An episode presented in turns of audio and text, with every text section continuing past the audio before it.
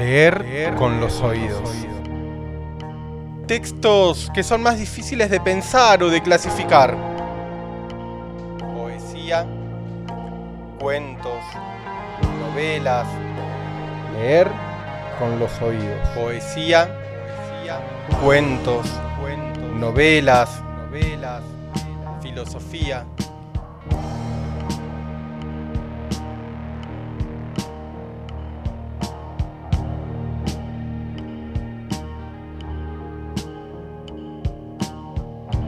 Recomendaciones de lecturas.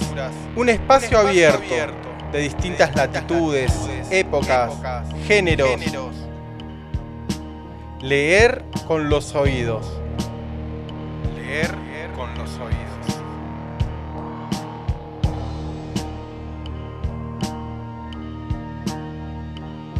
Una voz amiga nos trae un libro. Queremos hacer lo mismo. Leer con los oídos.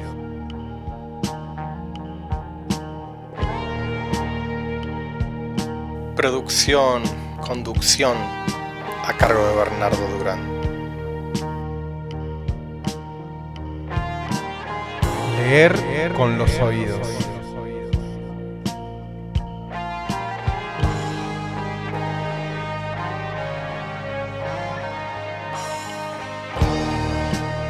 Leer con los oídos. Leer con los oídos.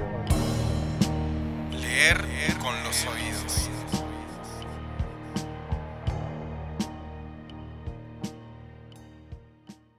Bienvenidos al Jardín de los Presentes. Episodio 9. Tigres en la lluvia de Martín Graciano. Episodio 9.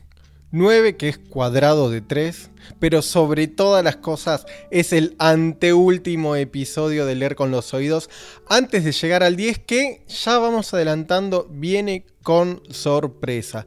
Pero antes de esa sorpresa, estamos en este 9 que tenemos que decir también que es un número sagrado, un número al que le gustaba mucho a Dante Alighieri. Vamos a tirar ese dato además. Así que vamos a transitar este episodio 9 de Leer con los Oídos. Y este episodio 9 es un episodio especial porque es un texto que está dedicado a la música.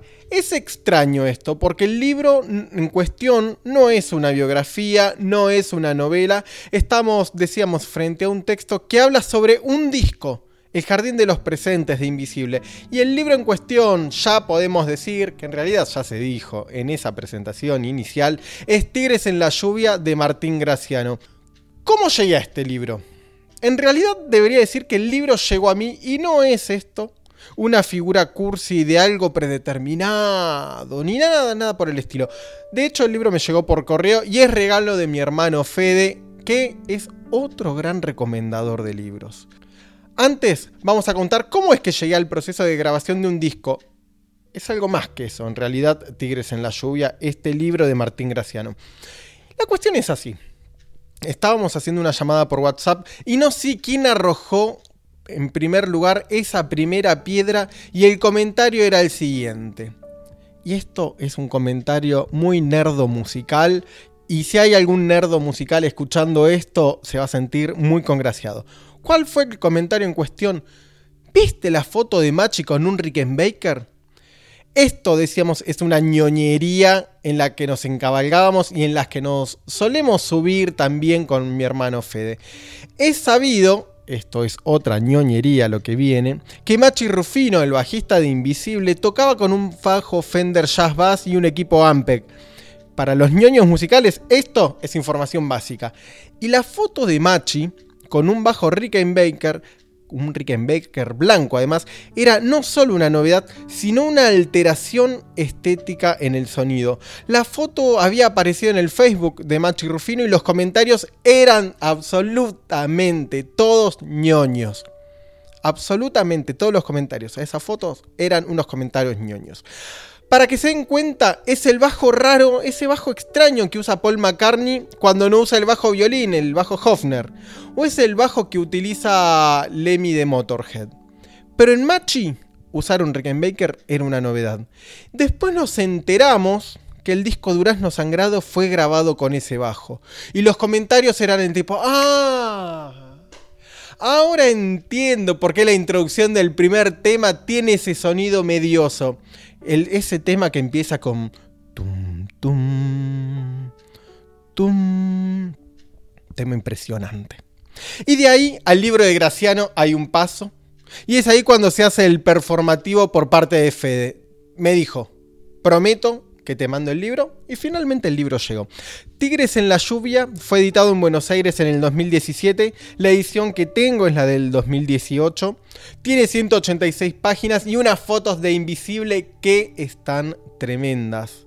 Por si alguien se pregunta si mientras duró el proceso de lectura fui escuchando Invisible, la respuesta es por supuesto todos los discos de Invisible fueron escuchados mientras iba leyendo. Y no solo El Jardín de los Presentes, disco del que se encarga este libro, sino también los otros. Y los he escuchado por YouTube, algún fan dirá, tengo los discos y yo le voy a decir que los cuide porque el robo de discos es una especialidad de la casa. El libro hace una especie de biografía musical de Spinetta y contextualiza histórica y culturalmente los distintos discos de Spinetta, hace un raconto hasta llegar a ese punto culmine que es el jardín de los presentes. Vemos un proceso hasta la conformación de Invisible y ahí sí se demora en muchos detalles. Hay muchísimas anécdotas. Vamos a destacar tres cosas que nos gustaron y que nos gustaron y mucho de este libro. Mientras se graba esto, es otoño, afuera llueve y nos quedamos oyendo la lluvia como un ciego frente al mar. De estos tres elementos que nos gustaron, vamos a decir este primero. ¿Cuál es el primer elemento que nos encantó de este libro? La figura de Tomás Gubich, el guitarrista, ese jovencísimo guitarrista que graba El Jardín de los Presentes. Y aparece una figura de Tommy, como lo llaman en el, en el libro, como un héroe. Hay personajes a los que les cae la responsabilidad de fin de los mundos o de ciertos mundos. Por ejemplo, a Helena de Troya la culparon por la guerra. Gorgias, el filósofo griego, se encargó de mostrarnos las falaces los falaces que eran los argumentos. Ese es un responsable, una responsable de un mundo que se cayó. Yoko Ono, otra responsable de. o culpada de ser responsable. Vamos a decir las cosas como son. La culparon de sembrar cizaña en los Beatles. No hacía Linda McCartney. Y con Thomas Gubich, el guitarrista que se incorporó al final en Invisible, pasó lo mismo. Parece ser que las malas lenguas lo tildaron de responsable de la separación. Pero el libro se encarga de ponerlo en otro sitio. Tomás el que llevó al grupo a otro nivel, Tomás el que llevó partituras a Invisible. Gubich, a su vez, es el hermano del muchacho de esa tapa tan increíble que tiene el Jardín de los Presentes. La biografía musical, además, pone a Tomás al mismo tiempo en el grupo que armara Mederos. Así que tenemos a un pibe, repetimos, es literalmente un pibe Gubich en esta época, tenía 18 años cuando grabó El Jardín de los Presentes. Lo pone en la frontera de dos mundos, el mundo del tango y el mundo del rock. Y todo eso vía el jazz y la música progresiva. Y este pibito que la descosía, según cuentan las crónicas y según podemos escuchar en sus grabaciones, este pibe que la descosía incluso llegó a tocar con Piazzolla. Y se cuenta en el libro que en la gira de Piazzolla con el nuevo octeto electrónico, Gubich les cantó las 40 a ese sujeto del bandoneón y del pañuelo, que se ve que era bueno con la música, pero que era bastante facho. Y se quedó varado y exiliado en Francia. Todo esto posterior a a la separación de Invisible. Y esto llegó a más. Durante ese conflicto con Piazzolla fue el canciller o algo así a encararlo. Repetimos, canciller vinculado con la dictadura. Así que el canciller lo fue a encarar y no nos olvidemos, no nos olvidamos que este canciller era Milico y Tomás, Tomasito, lo mandó así, sin poesía, directamente a la mierda. La segunda cuestión que nos encantó de este libro, y esta es otra ñoñería. ¿Cómo me gustan las ñoñerías?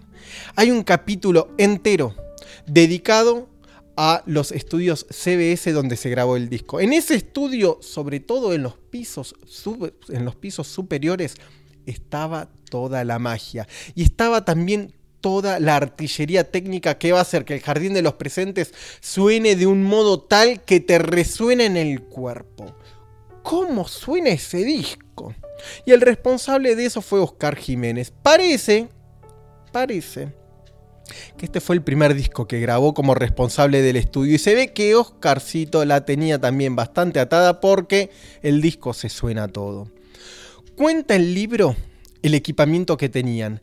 A quienes son fans de los instrumentos y equipos musicales, saquen una virome, saquen una libreta y anoten lo que tenían en los estudios CBS. Equipos Ampeg, uno valvular y otro híbrido. Fender Twin Reverb y bafle de 6 parlantes. Piano Steinway, el Hammond con el, parlante Leslie. Es un parlante que gira y que hace que el Hammond tenga ese sonido tan particular. Es un parlante que gira muchísima velocidad. De bajos tenían el bajo Fender Jazz Bass. Cantidades industriales de guitarras, xilofones y 30, 30 micrófonos Neumann alemanes una bestialidad. El disco fue grabado prácticamente en vivo, se le superpusieron algunas guitarras, algunas voces, pero básicamente son cuatro tipos tocando y es excepcional. Para quienes saben, no es mi caso, hay un dato. Machi enchufaba el bajo directamente a la consola. Lo sacaba por línea. Y esta sección se la dedicamos entonces a Alejandro Arca, que disfruta de estas cuestiones, a Ale Arca, que le encanta los equipos analógicos. Tercer rasgo que nos gustó y muchísimo de este libro de Graciano, Tigres en la lluvia, un libro sobre el jardín de los presentes, tiene que ver con esto, con lo siguiente, con algunos viajes interiores. Hasta ahora hablamos cuestiones laterales del libro y del disco.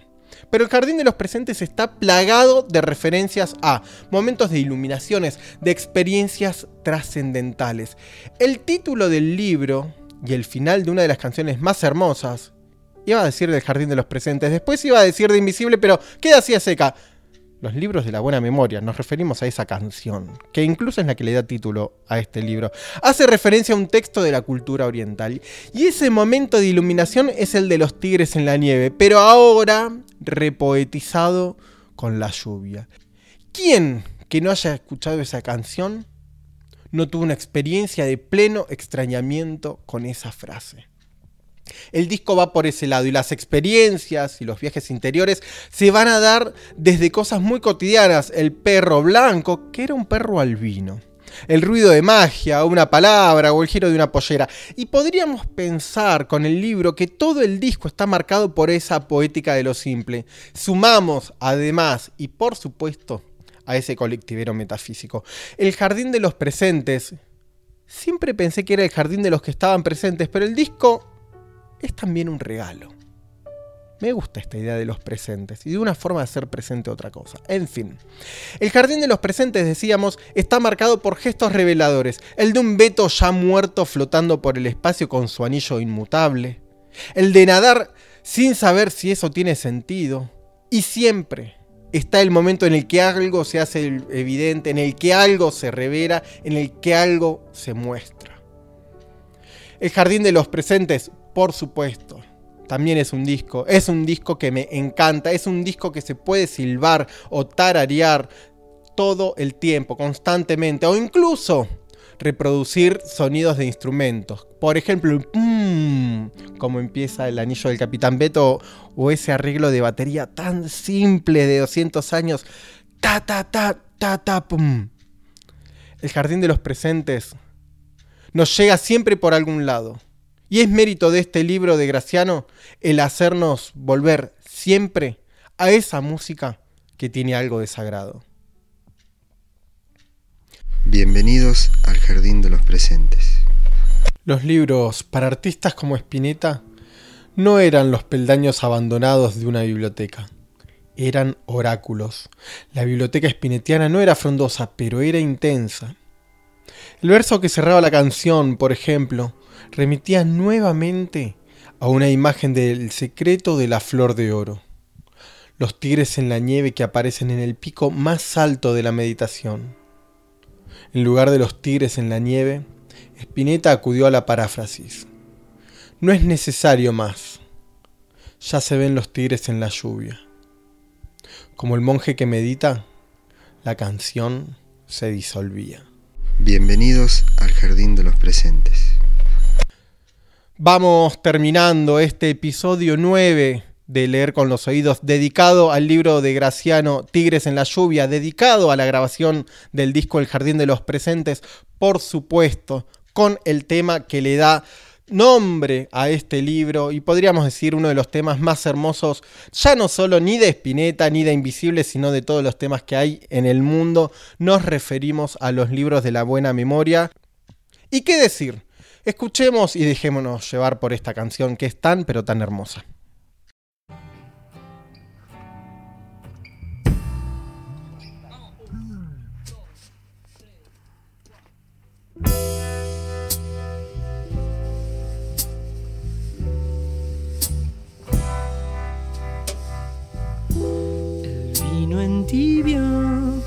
sueños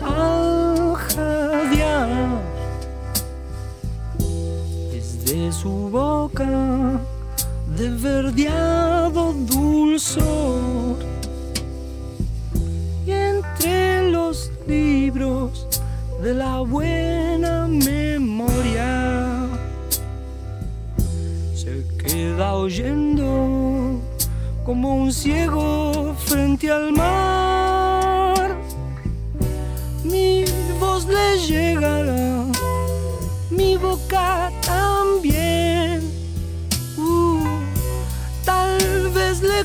Que eras el vestigio del futuro.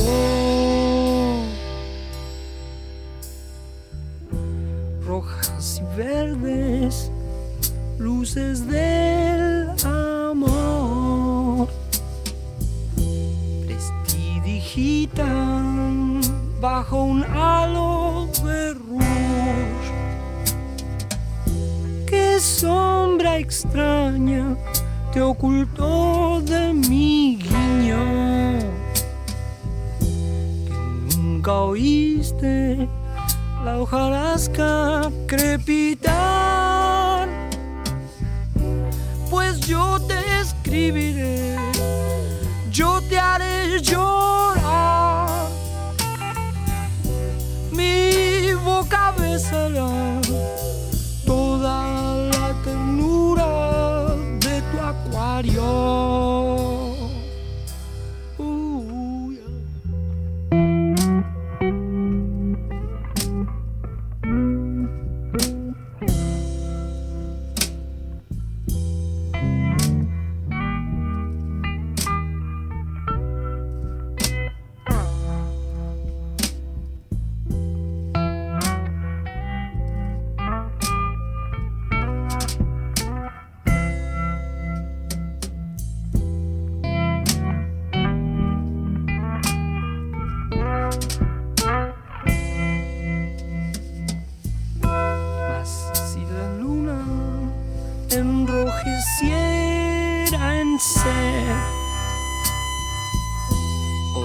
tu acuario. recorrieran tu estante, no volverías a triunfar en tu alma. Yo sé que harías largos viajes por llegar. Parado estoy aquí esperándote se oscureció. Ya no sé si el mar descansará.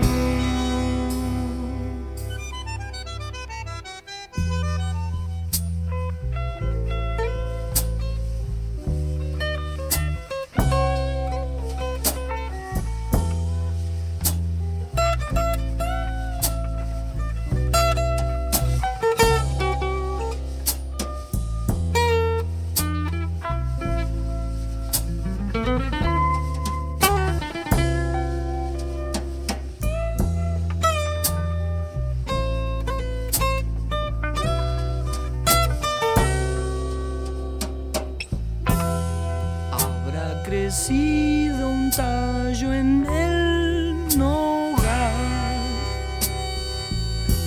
La luz habrá tiznado gente sin fe. Esta botella se ha vaciado también. Los sueños se cobijan del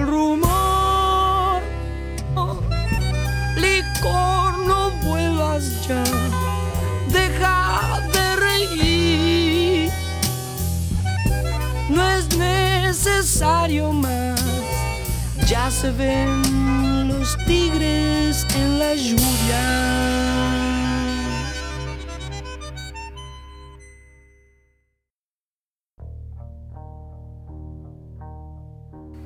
Esto fue Leer con los Oídos. Hasta el próximo episodio.